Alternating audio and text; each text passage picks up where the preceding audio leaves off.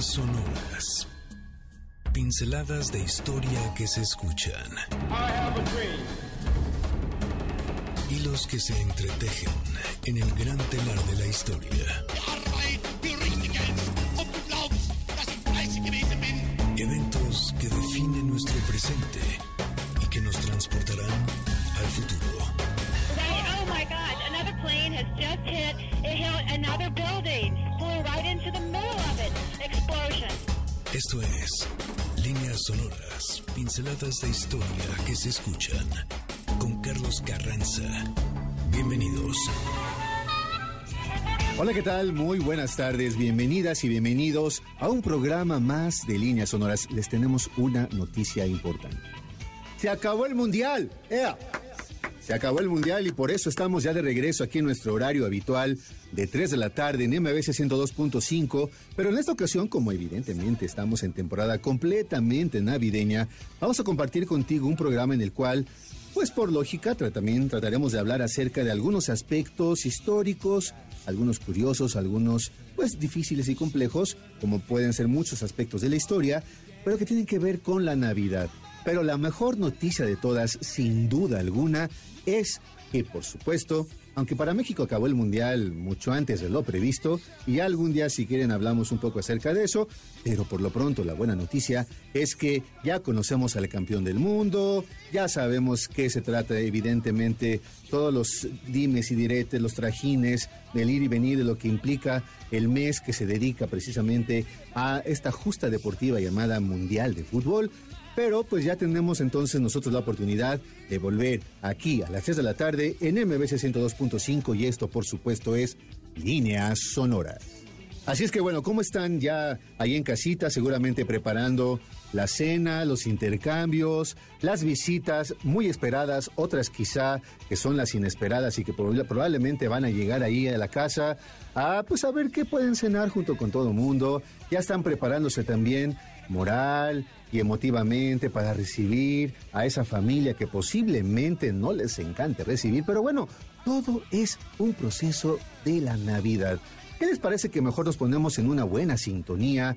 Nosotros podemos ir canalizando toda la energía para saber que el día de hoy por la noche, 24 de diciembre, tendremos una extraordinaria Nochebuena que la pasaremos extraordinariamente bien tal vez con nuestras amigas, con nuestros amigos, nuestros familiares, nuestros novios, novias, es decir, con aquellas personas con las que estemos con la posibilidad de compartir estos momentos. Ahora, si tienes también ya el asunto de estar tú solo, tú sola, ojalá este programa te pueda dar elementos para que también tengamos una extraordinaria compañía. Y como te lo decía hace unos minutos, vamos a hablar acerca de cuestiones de la Navidad. Te voy, a, te voy a preguntar entonces algo y la manera en cómo puedes estar en contacto conmigo es a través de mi Twitter y de mi Instagram. Te recuerdo mis cuentas. En Twitter soy arroba Carlos Carranza P y mi Instagram, Instagram arroba Carlos Carranza. Y ahí podemos estar en una comunicación directa, completamente circular. Te voy a responder todos y cada uno de los mensajes que me puedas compartir. La pregunta que quizá podamos nosotros el día de hoy echar a andar es, ¿Cuáles son aquellas películas, aquellos personajes, aquello que te mueve acerca de la temporada navideña? ¿Qué es lo más significativo para ti?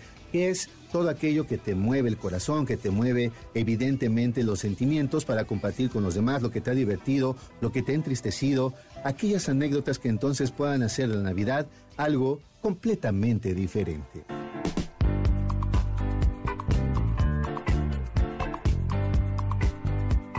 Y vamos ya con nuestros temas. Por supuesto, hoy y quizá durante todos estos días en los cuales hemos tenido que si las posadas, que si la preposada y que si ya vamos a vernos en la casa de fulano para la siguiente cena o vamos a compartir diferentes espacios, tal vez pues hemos compartido regalos. A veces son regalos que sí nos gustan, que nos entusiasman. En muchas otras ocasiones, ¿qué tal cuando llegas a un lugar y lo primero que escuchan son los villancicos? No sé si te gusten o no, pero finalmente los villancicos están todo el tiempo en muchos lugares y quizá después de una hora de estar en un centro comercial dices, por favor, ya, ya, ya basta de villancicos, pero tal vez, por otro lado, pues puedes disfrutarlos mucho, porque además el mood se presta precisamente para ello. Siempre hay motivos para divertirse en estas fechas. Quizá otras personas encuentran un extraordinario pretexto para que salga a flote el espíritu Grinch que salga a flote ese sentimiento del, del señor Scrooge y simple y sencillamente digas, no, hoy no quiero hacer nada, no quiero ver a nadie, no quiero ir a ninguna posada, no quiero tenerse... También se vale, porque finalmente somos muy distintos. Pero también te recuerdo que tanto Scrooge como el Grinch al final fueron tocados por una buena posibilidad de estar acompañados y pasárnosla muy bien. Así es que si tú eres de esos personas que disfrutan muchísimo ese espíritu navideño o eres alguien que tiene un perfil medio Grinch o Scrooge, bueno, para todo hay. ¿Quieres divertirte prendiendo las lucecitas del árbol o apagándolas? Tú ya sabrás qué vas a hacer, pero el chiste es que estamos hoy compartiendo algunos aspectos históricos que evidentemente tienen como trasfondo las fechas navideñas y que no se pueden olvidar.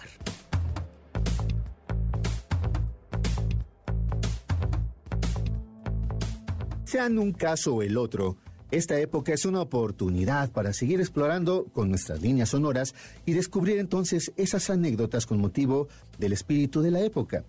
Vámonos a una primera estación de nuestro viaje aquí en líneas sonoras. Vámonos a una ciudad, a un pueblo conocido como Breda. Sí, en efecto, quizá el nombre te suena porque es parte del título de una de las más famosas pinturas que el gran Diego Velázquez creó y que se le conoce de manera como muy en lo común como la rendición de Breda. Y esta pintura la realizó eh, Velázquez entre los años 1634 y 1635.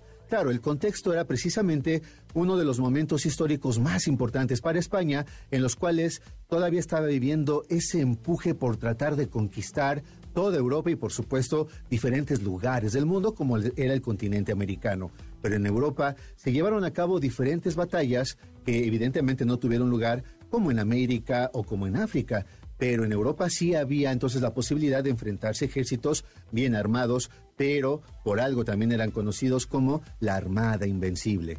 Por ello, en una de las ciudades en las cuales ellos estaban asediando es lo que conocemos el día de hoy como los Países Bajos, de manera como más en lo común Holanda o en la zona flamenca, y en este lugar es donde precisamente se sitúa la ciudad de Breda. Y bien, en esa pintura, si tú la tienes ya como perfectamente visualizada, y si no, pues bueno, la puedes buscar en alguno de los eh, de las páginas que están dedicadas precisamente a localizar todas aquellas ocurrencias que se nos van presentando aquí en líneas sonoras. En la pintura La rendición de Breda se pueden observar entonces al ejército flamenco que está entregando las llaves de la ciudad, es decir, de Breda, al ejército, a los tercios españoles, como un signo simbólico de esa rendición a la cual habían llegado. A finales del siglo XVI en esa región se estaba librando entonces uno de los conflictos más álgidos de todo este proceso de expansión del llamado Imperio Español. Por ello también el nombre con el cual se le conoce a esta etapa y a estas batallas en particular.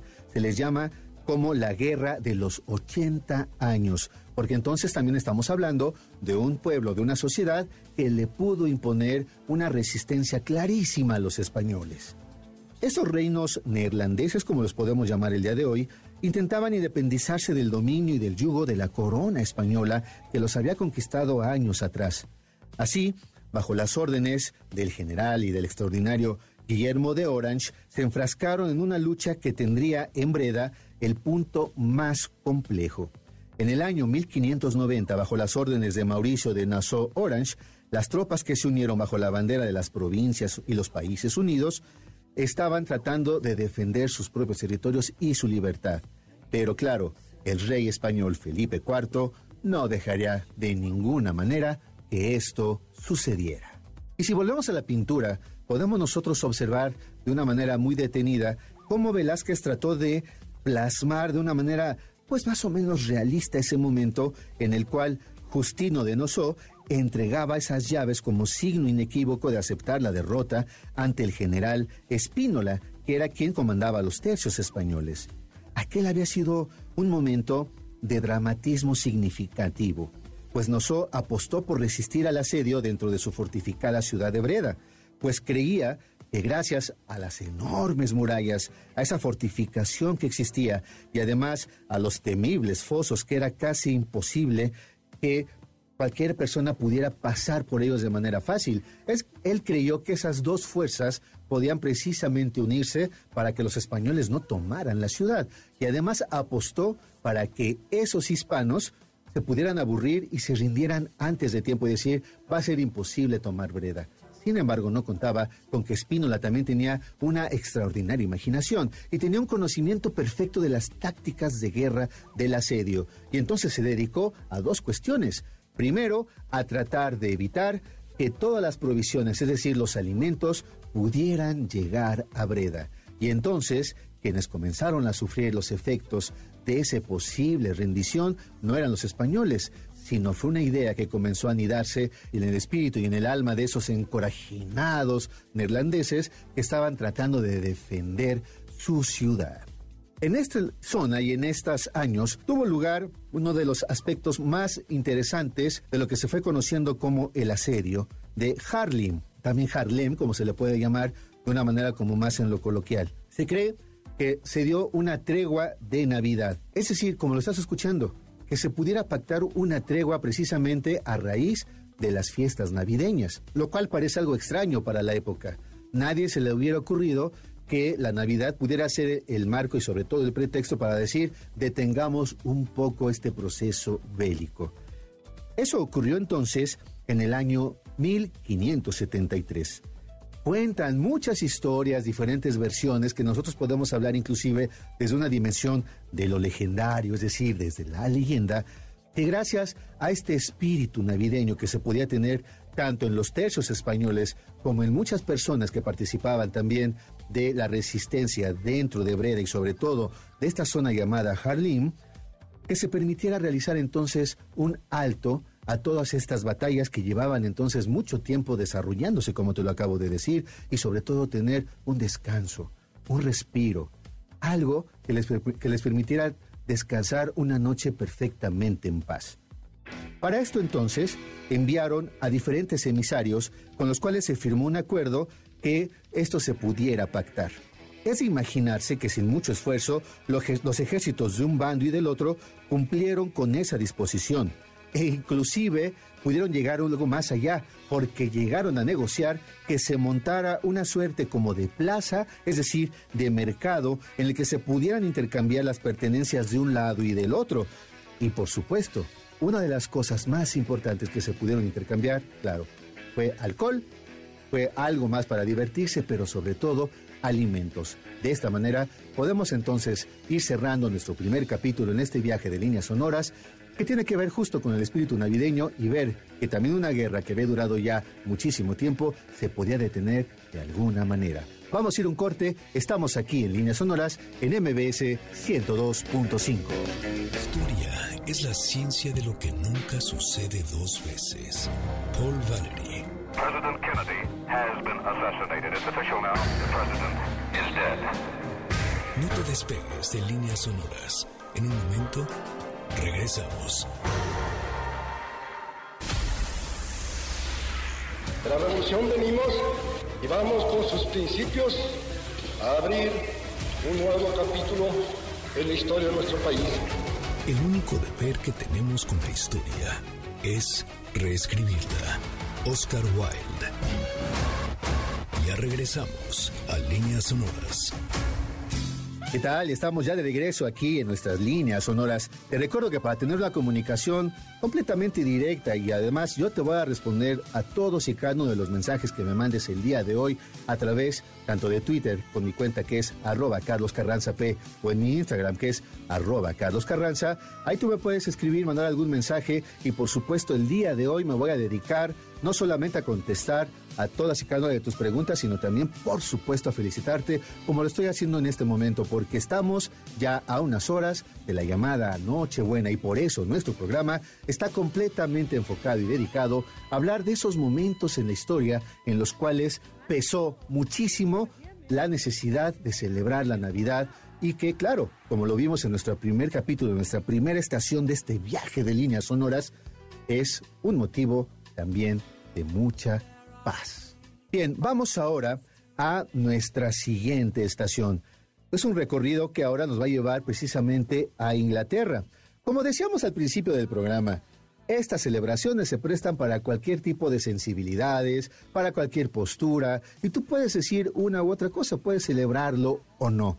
Pero fíjate que resulta que aquellas personas que dicen yo no tengo nada que ver con la Navidad, la odio, la detesto, yo no quiero celebrar nada, hubo quien se tomó muy en serio esos deseos y tuvo la ocurrencia, no sé si feliz, pero finalmente ocurrencia de llevar a cabo la concreción de ese sueño, claro, con un trasfondo religioso, pero que lo hizo en verdad, lo decretó, que la Navidad.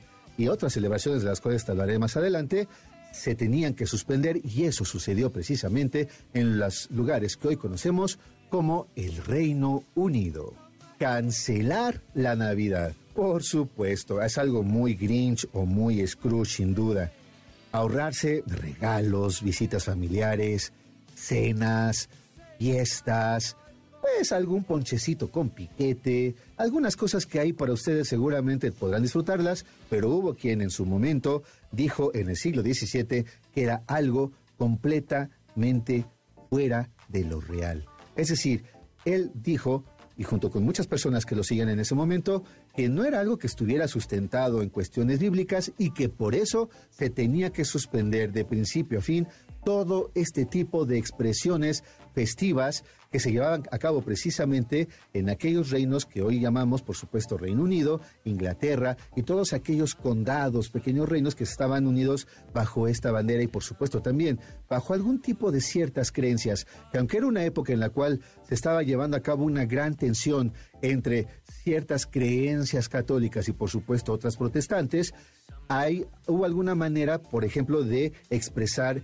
este sentimiento y esta filosofía protestante que llegó al extremo. Y eso precisamente fue lo que llevó a cabo el temible y el tremendo Oliverio Cromwell en entre el año 1643 y 1660. Cromwell después de llevar a cabo una de las guerras civiles más cruentas en la historia de Inglaterra, se levantó con el poder y el dominio de todos aquellos territorios tras derrocar al monarca Carlos I. Y a consecuencia de esta guerra civil, como le insisto, también se estaba llevando una directa confrontación entre saber qué tipo de filosofía, es decir, de religión, tenía que prevalecer en toda su sociedad. Una vez ya establecido su gobierno, Cromwell declaró que todas las celebraciones navideñas quedaban absolutamente prohibidas. Él había, se había tomado esta libertad y fundamentado su decisión, insisto, porque él practicaba la religión protestante de carácter calvinista presbiteriana, es decir, una de las alas más puritanas del mundo protestante y tomaban como al pie de la letra todas las cosas que se planteaban en la Biblia. Entonces no había como mucho lugar a la interpretación y él sencillamente adujo que no había motivos para poder tener celebraciones y ahí te van. No solamente se trató de prohibir la Navidad, es el tema que estamos hablando hoy, pero también prohibió, por ejemplo, la Pascua prohibió aquello que tenía que ver con mucho de lo que estaba con el vínculo del espíritu y del mundo cristiano y también prohibió la fiesta tan importante en esa época del Pentecostés. Pero de manera específica la Navidad le llamaban todos ellos el día del holgorio de los paganos. Sí, así, el día del holgorio, de la fiesta del desenfreno de los paganos, porque en ese momento le tocó a quienes celebraban la Navidad ya claro, hacerse bajo el mote de los paganos. Tal vez esto podía funcionar, pero había otro detalle que movió a más de una persona. La prohibición podía ser suficiente, pero se le ocurrió mover un hilo muy sensible y además que despertó, pues claro, la indignación de muchísimas personas. ¿Qué crees que se le ocurrió a Cromwell también prohibir? Así es, el Lord Protector, como se le llamaba a Cromwell, en el año 1653 prohibió emborracharse, así como lo escuchas. Prohibió que la gente se pudiera emborrachar en la fiesta de Navidad. Y a más de una persona levantó la ceja y dijo, ¿Excuse me? ¿Perdón? ¿Cómo? A ver, ¿cómo? A ver, uno puede medirse, pero prohibir por completo la fiesta y emborracharse. Pero uno puede decir tal vez, ok, está bien, ya vamos a evitar entonces esas peleas entre gente borracha. Pero se le ocurrió ir un poquito más allá. También decretó que existía la prohibición de todo tipo de adorno que hiciera referencia al espíritu navideño. Y otro paso más, prohibió que se cocinaran aquellos alimentos que tuvieran como tema y como contexto el espíritu navideño y de manera como más más en específica un tipo de platillo que era una especie como de pan, una suerte como de postre que la gente cocinaba muchísimo durante ese momento y que por supuesto le encantaba, le fascinaba comer. Entonces imagínate, tres cosas que prohibieron de manera directa. Bueno, cuatro.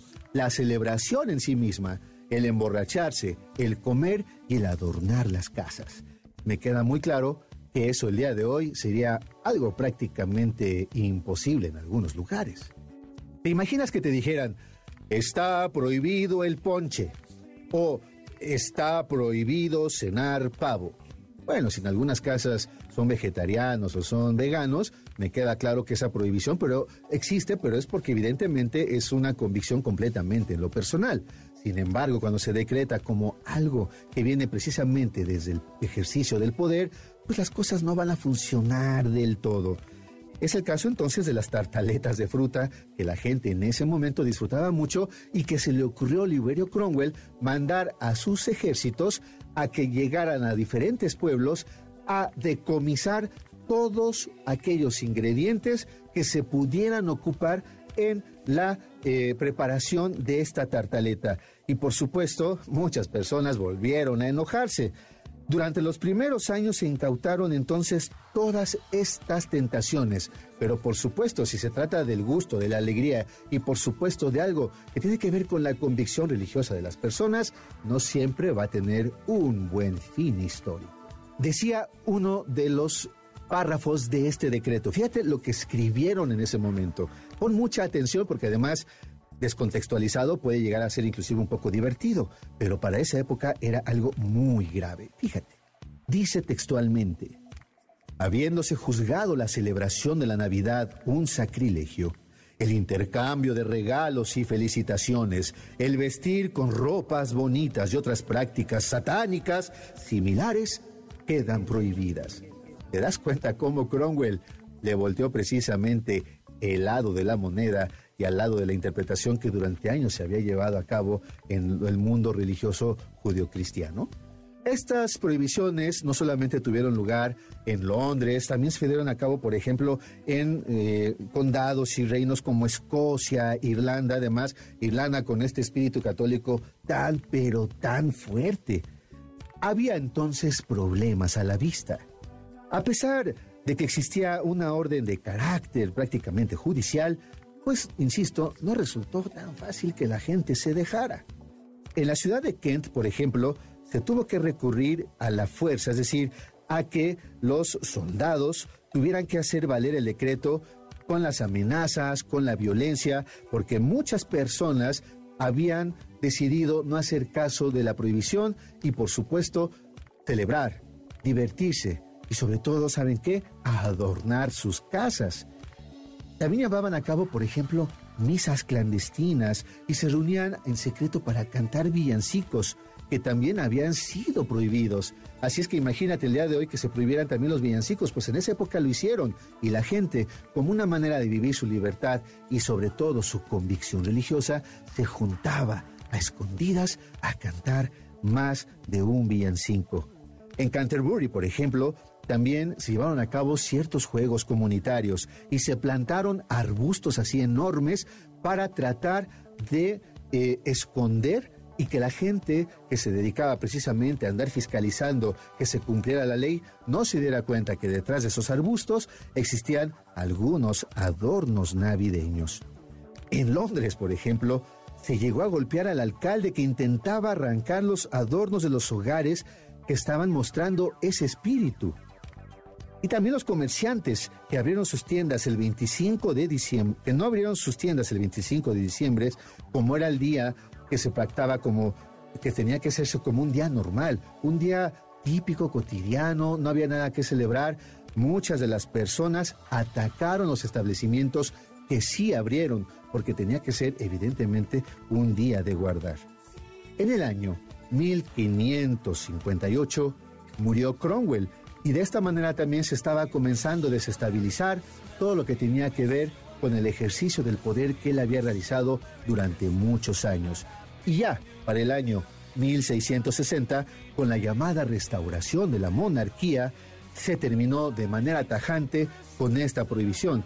Y por eso, en el mundo inglés, la Navidad se vive también como el recuerdo de su vindicación y la reivindicación de la libertad ante todo tipo de prohibición que tuviera como un efecto no solamente religioso, sino también festivo. ¿Y qué creen?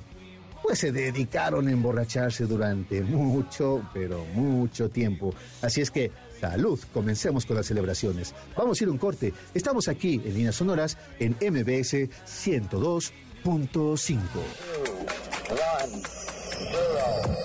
La historia no es el relato sencillo de un suceso. Son las líneas que se unen a través del tiempo. Nosotros volvemos después del corte. Líneas sonoras. Para tus CDs, la historia es un incesante volver a empezar. Of Princess Diana. French authorities say the driver of her car, her car, was legally drunk at the time of the high-speed fatal crash. Ya estamos de regreso en Líneas Sonoras.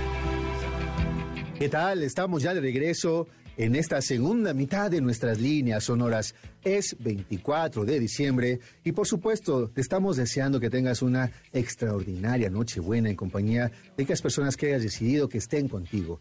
Y si bueno, estás en un momento en el cual trabajas y tienes algún tipo de obligación, ojalá te podamos acompañar de alguna manera también, dándote algunos algunas anécdotas que puedas seguir pensando durante esta noche. O que además, como lo hemos dicho ya en nuestros programas, que es un objetivo claro, tengas temas y tengas anécdotas con las cuales compartir en esos silencios incómodos que posiblemente vas a poder intercambiar el día de hoy con tu familia política, con aquellas personas que a lo mejor no son precisamente duchas en hablar de otras cosas que quizá de la final del mundial, porque claro, acabó el mundial y estamos de regreso en nuestro horario. Así es que bueno, ya estamos acá de vuelta. Dentro de cuatro años a ver si las cosas no vuelven a ser iguales. Pero por lo pronto aquí estamos. Esta es Navidad y nos la queremos pasar bomba increíble con ustedes aquí en líneas sonoras. Y por eso también te quiero pedir que si quieres comunicarte conmigo de manera directa, puedes hacerlo a través de mi Twitter, arroba Carlos Carranza P,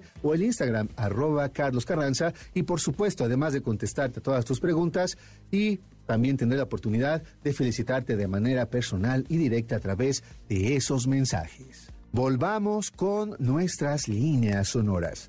Ahora viajemos al siglo XX y nos ubicamos en España, en plena guerra civil que desde 1936 había fragmentado el alma y el espíritu, las familias y a la sociedad de los españoles, quizá hasta hoy en día y todo por supuesto a consecuencia del golpe de Estado que fragó el general Francisco Franco para derrocar a la llamada República Española como parte precisamente del fascismo que se estaba llevando a cabo durante esas primeras décadas del siglo XX y que como sabemos también tomó muchísima fuerza en otros lugares como fue en Alemania, en Italia y por supuesto en Japón, los llamados países del eje en la Segunda Guerra Mundial. Pero en el caso de España, no solamente se trató de la imposición de una forma de pensar, de una forma de gobierno, de una manera de entender la política, sino también la filosofía y la vida misma.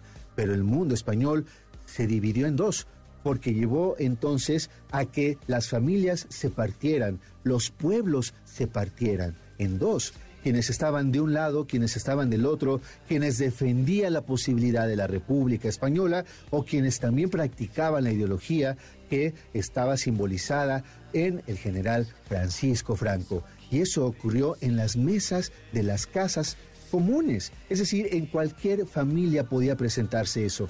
Y si lo llevamos nosotros entonces también al nivel de la sociedad, es decir, de las ciudades y de los pueblos, esa división también fue muy clara y por supuesto muy pesarosa. Dentro de las tantas anécdotas que pueden existir alrededor de todo conflicto armado y en específico de la Guerra Civil Española, donde podemos nosotros observar los claroscuros, es decir, las luces de lo más esperanzador e importante de la humanidad, pero también existe esta otra parte destructiva y terrible del ser humano con los cuales no se detiene precisamente para eh, valorar lo importante de la vida y de la convivencia humana en paz. No, de ninguna manera. Pero el día de hoy hablaremos específicamente de lo que ocurrió, de lo que ocurrió el día 26 eh, de diciembre de ese año 1936. Sí, dos días después de la Navidad. Algo apareció en cierto periódico que llamó poderosamente la atención de la sociedad española, porque además una noticia que comenzó a correr ahora sí que de manera literal, como pólvora, porque no era lo común en esos años y en, esos meses en los cuales la guerra había alcanzado niveles sumamente crueles. En el periódico La lucha de clases se dio a conocer un reportaje firmado por un personaje llamado José Goñi Urriza, en el que se mencionaba que las tropas de un lado y del otro habían declarado una tregua para celebrar la Navidad, como solían hacerlo antes de esa terrible guerra. Y además, el reportaje iba acompañado con ciertas fotografías. Así es que imagínate, en ese momento tan terrible y tremendo en el cual la historia española se estaba dividiendo, se estaba incendiando, la muerte estaba en las calles, de repente se publica una noticia así por supuesto que llamó la atención de muchas personas. Esto tuvo lugar en el monte Calamúa, es decir, una zona situada entre Vizcaya y, Guipúzcoa, en el mundo del norte o en la zona norte de la península ibérica. Entre los batallones Rosa de Luxemburgo y el Celta, por el lado de los republicanos, estaban en plena batalla en contra del batallón San Andrés de la Avellaneda por el lado de la bandera de los nacionalistas del franquismo, se estaban enfrentando de una manera cruenta por metro a metro, por tratar de establecer, por supuesto, su dominio militar. Pero algo sucedió que motivó que todos pararan y se hiciera la paz. Al menos una paz que durara ciertas horas. Se acercaba la hora de Nochebuena. Y una suerte, podemos pensar quizá, de melancolía, de tristeza, de nostalgia, quizás iba apoderando de los soldados de ambos bandos, porque sabían que era un día en el cual, pues por supuesto, tal vez deseaban estar con sus familias, estar disfrutando para ellos y para ellas, para toda esta sociedad española que además tenían un sentimiento religioso pues muy fuerte, pues era un momento en el cual se podía compartir con sus hijas, con sus hijos, con sus hermanos, sus hermanas, sus padres, los abuelos, los vecinos, de manera pacífica. Un momento en el cual se compartía la música, los cantos, la comida, la cena, pero que en ese momento y en ese día estaban en plena guerra. Un año antes no se iban a imaginar, por supuesto, que sus vidas inclusive podían estar en riesgo, podían estar en juego no solamente la propia vida, sino también el destino de una nación. Tenían entonces, a alguien se le ocurrió pactar una tregua y se escuchó, dicen, una voz que gritó, no disparéis, no disparéis. Eso llamó poderosamente la atención también de las personas. Eso a los soldados los motivó a decir, no disparamos, ¿qué está sucediendo? Y de manera prácticamente increíble, se comenzaron a bajar las armas y a mirarse rostro a rostro porque lo que estaba sucediendo es que en ese campo de batalla se podían ver a los ojos y mirar a los ojos quienes estaban batiéndose a muerte por tratar de imponer su triunfo. Pero ese no disparéis detuvo de manera inmediata la batalla. Y comenzaron entonces a organizarse y claro, había que intercambiar, ¿qué creen? Pues regalos. Se comenzaron a intercambiar comida, periódico, tabaco, sonrisas, abrazos, porque finalmente quizás hasta se conocían siendo vecinos. Y eso les permitió entonces realizar, más allá del intercambio de algo que les hiciera falta, la posibilidad de sentir un espíritu navideño distinto.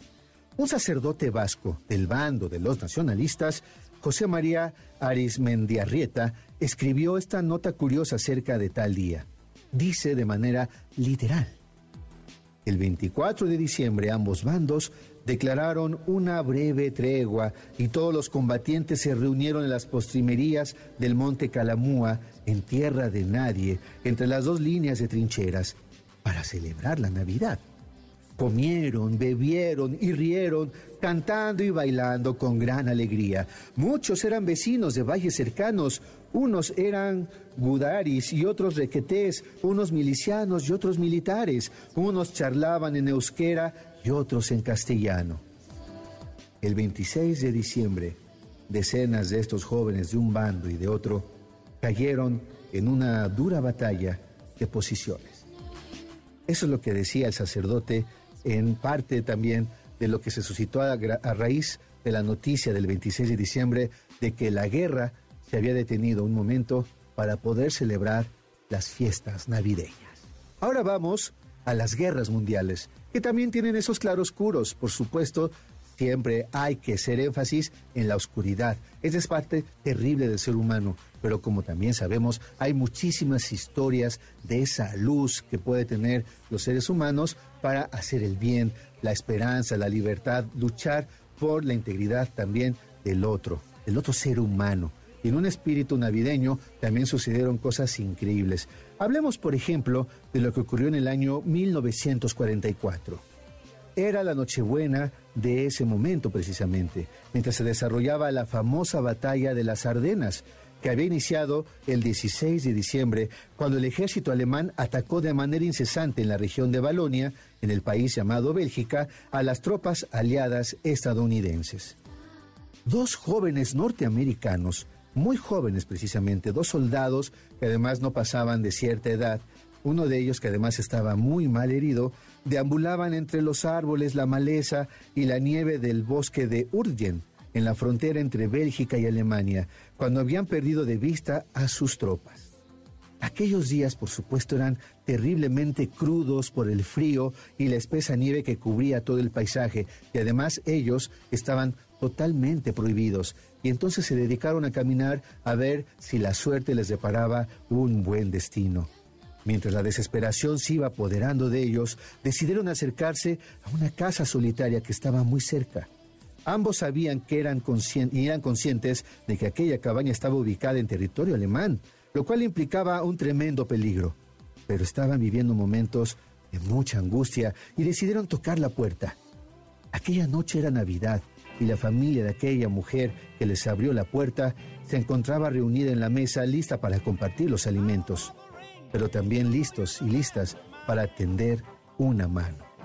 Las palabras llenas de seguridad y autoridad de la mujer terminaron por convencer a los alemanes que además habían llegado porque estaban persiguiendo a los jóvenes soldados norteamericanos y aceptaron bajar las armas confiando totalmente en la dueña de aquella casa que en ese momento era el lugar más luminoso.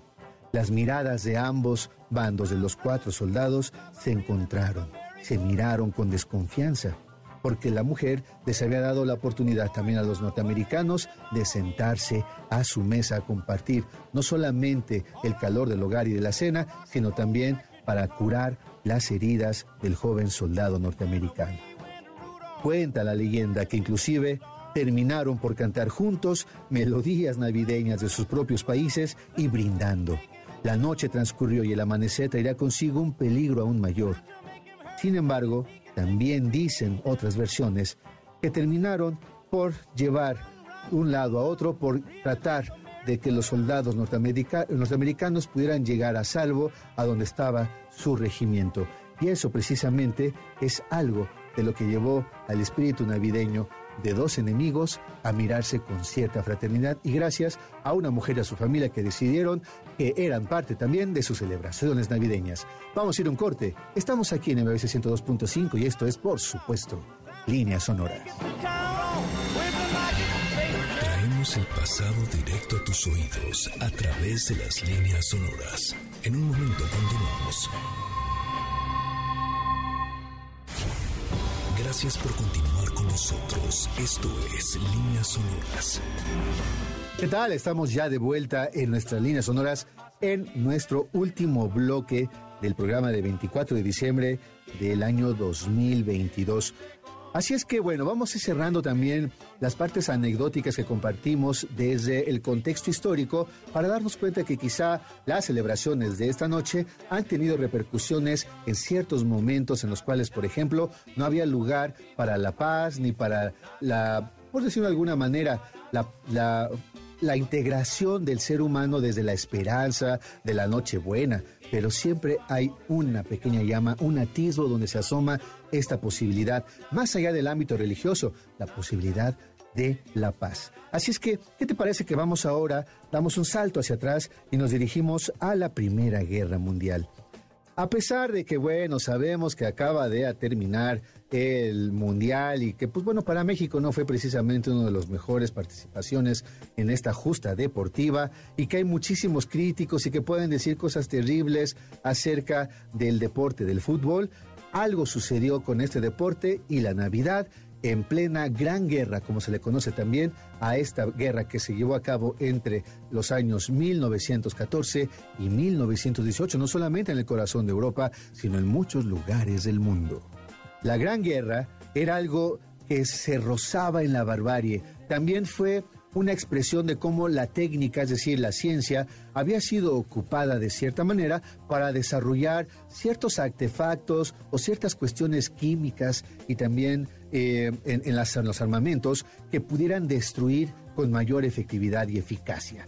La, la, Primera Guerra Mundial entonces está envuelta en esos claroscuros que ya te he mencionado, porque también la ciencia pues fue dando pauta a que la técnica y la precisión de la destrucción fuera cada vez mayor. Con el paso de los meses, las expectativas de vida eran cada vez menores la guerra, las enfermedades y las condiciones invernales a las que eh, se enfrentaban las personas, los soldados que estaban en las trincheras, y que todo esto sumado y en conjunto terminaba cada vez más por mermar a los ejércitos. Así estaban frente a frente en los campos otra vez de Flandes, los ingleses y sus aliados en contra de las tropas alemanas.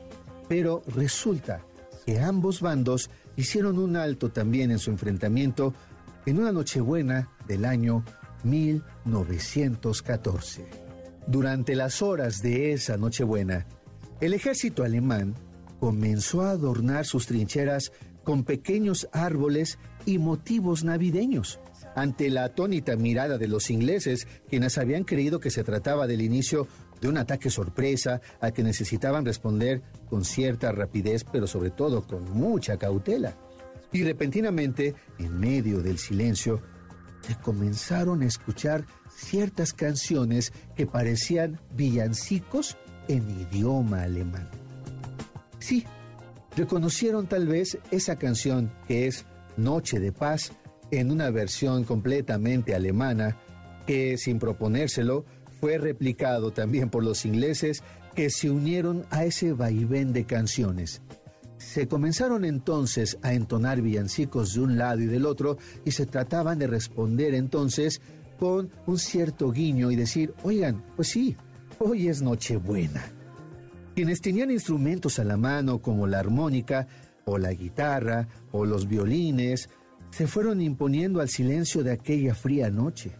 Los alemanes también prendieron algunos fuegos artificiales que por supuesto terminaron por alertar a los ingleses, pero se fueron dando cuenta que no eran más que cierto tipo de cohetes que no implicaban ningún tipo de riesgo. Se dice, te cuenta la leyenda, y para eso también las leyendas pueden existir. Qué bueno poder creer en que eso pudo haber ocurrido. Que los alemanes gritaban, ¡Feliz Navidad, ingleses!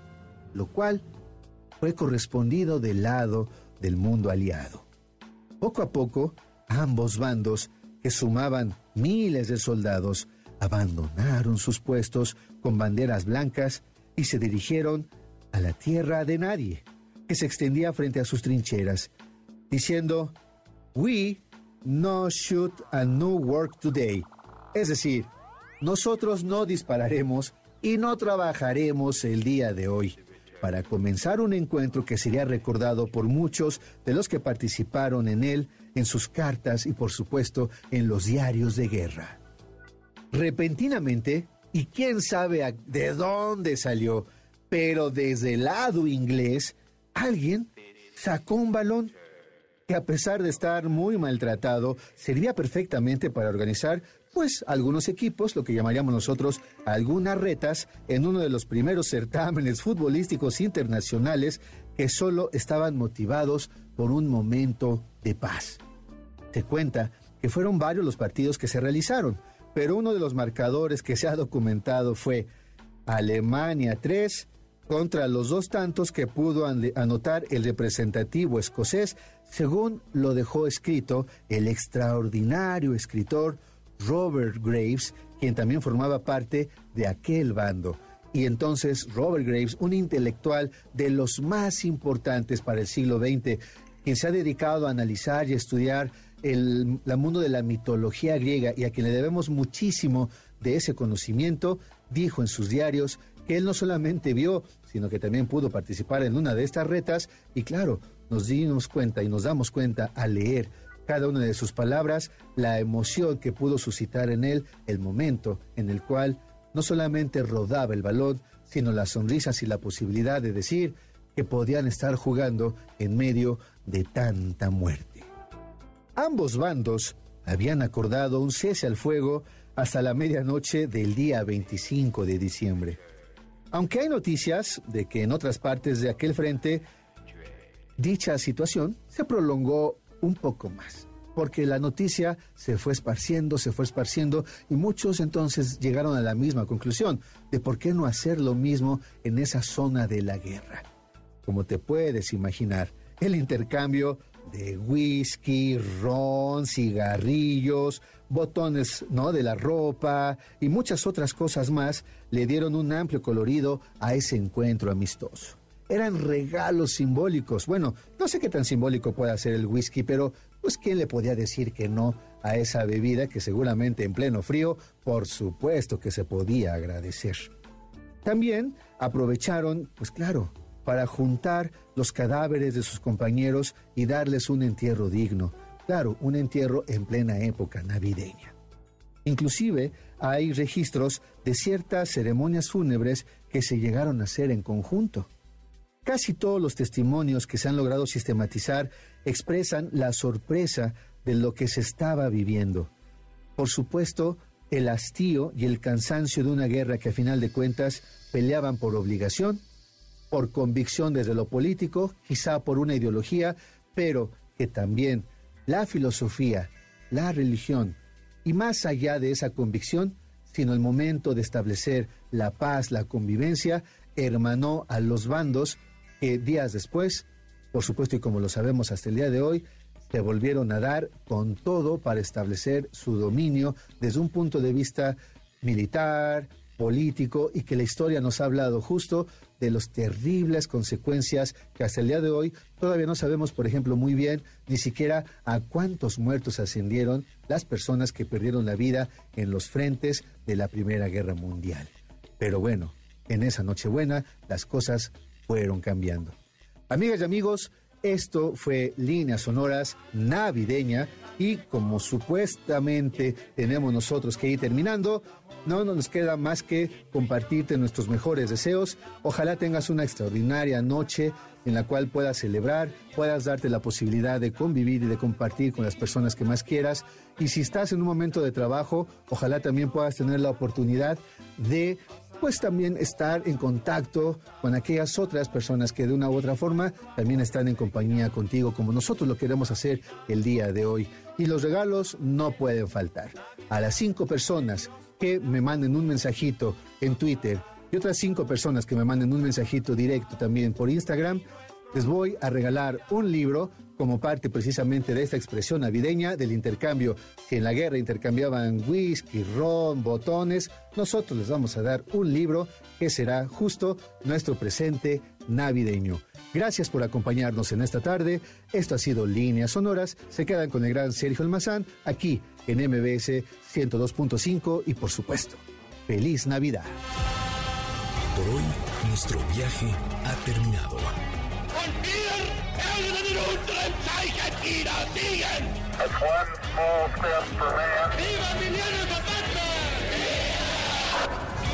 Esta máquina del tiempo volverá a despegar la siguiente semana. Los esperamos aquí, en líneas sonoras, pinceladas de historia que se escuchan. Martin Luther King 20 minutes ago died.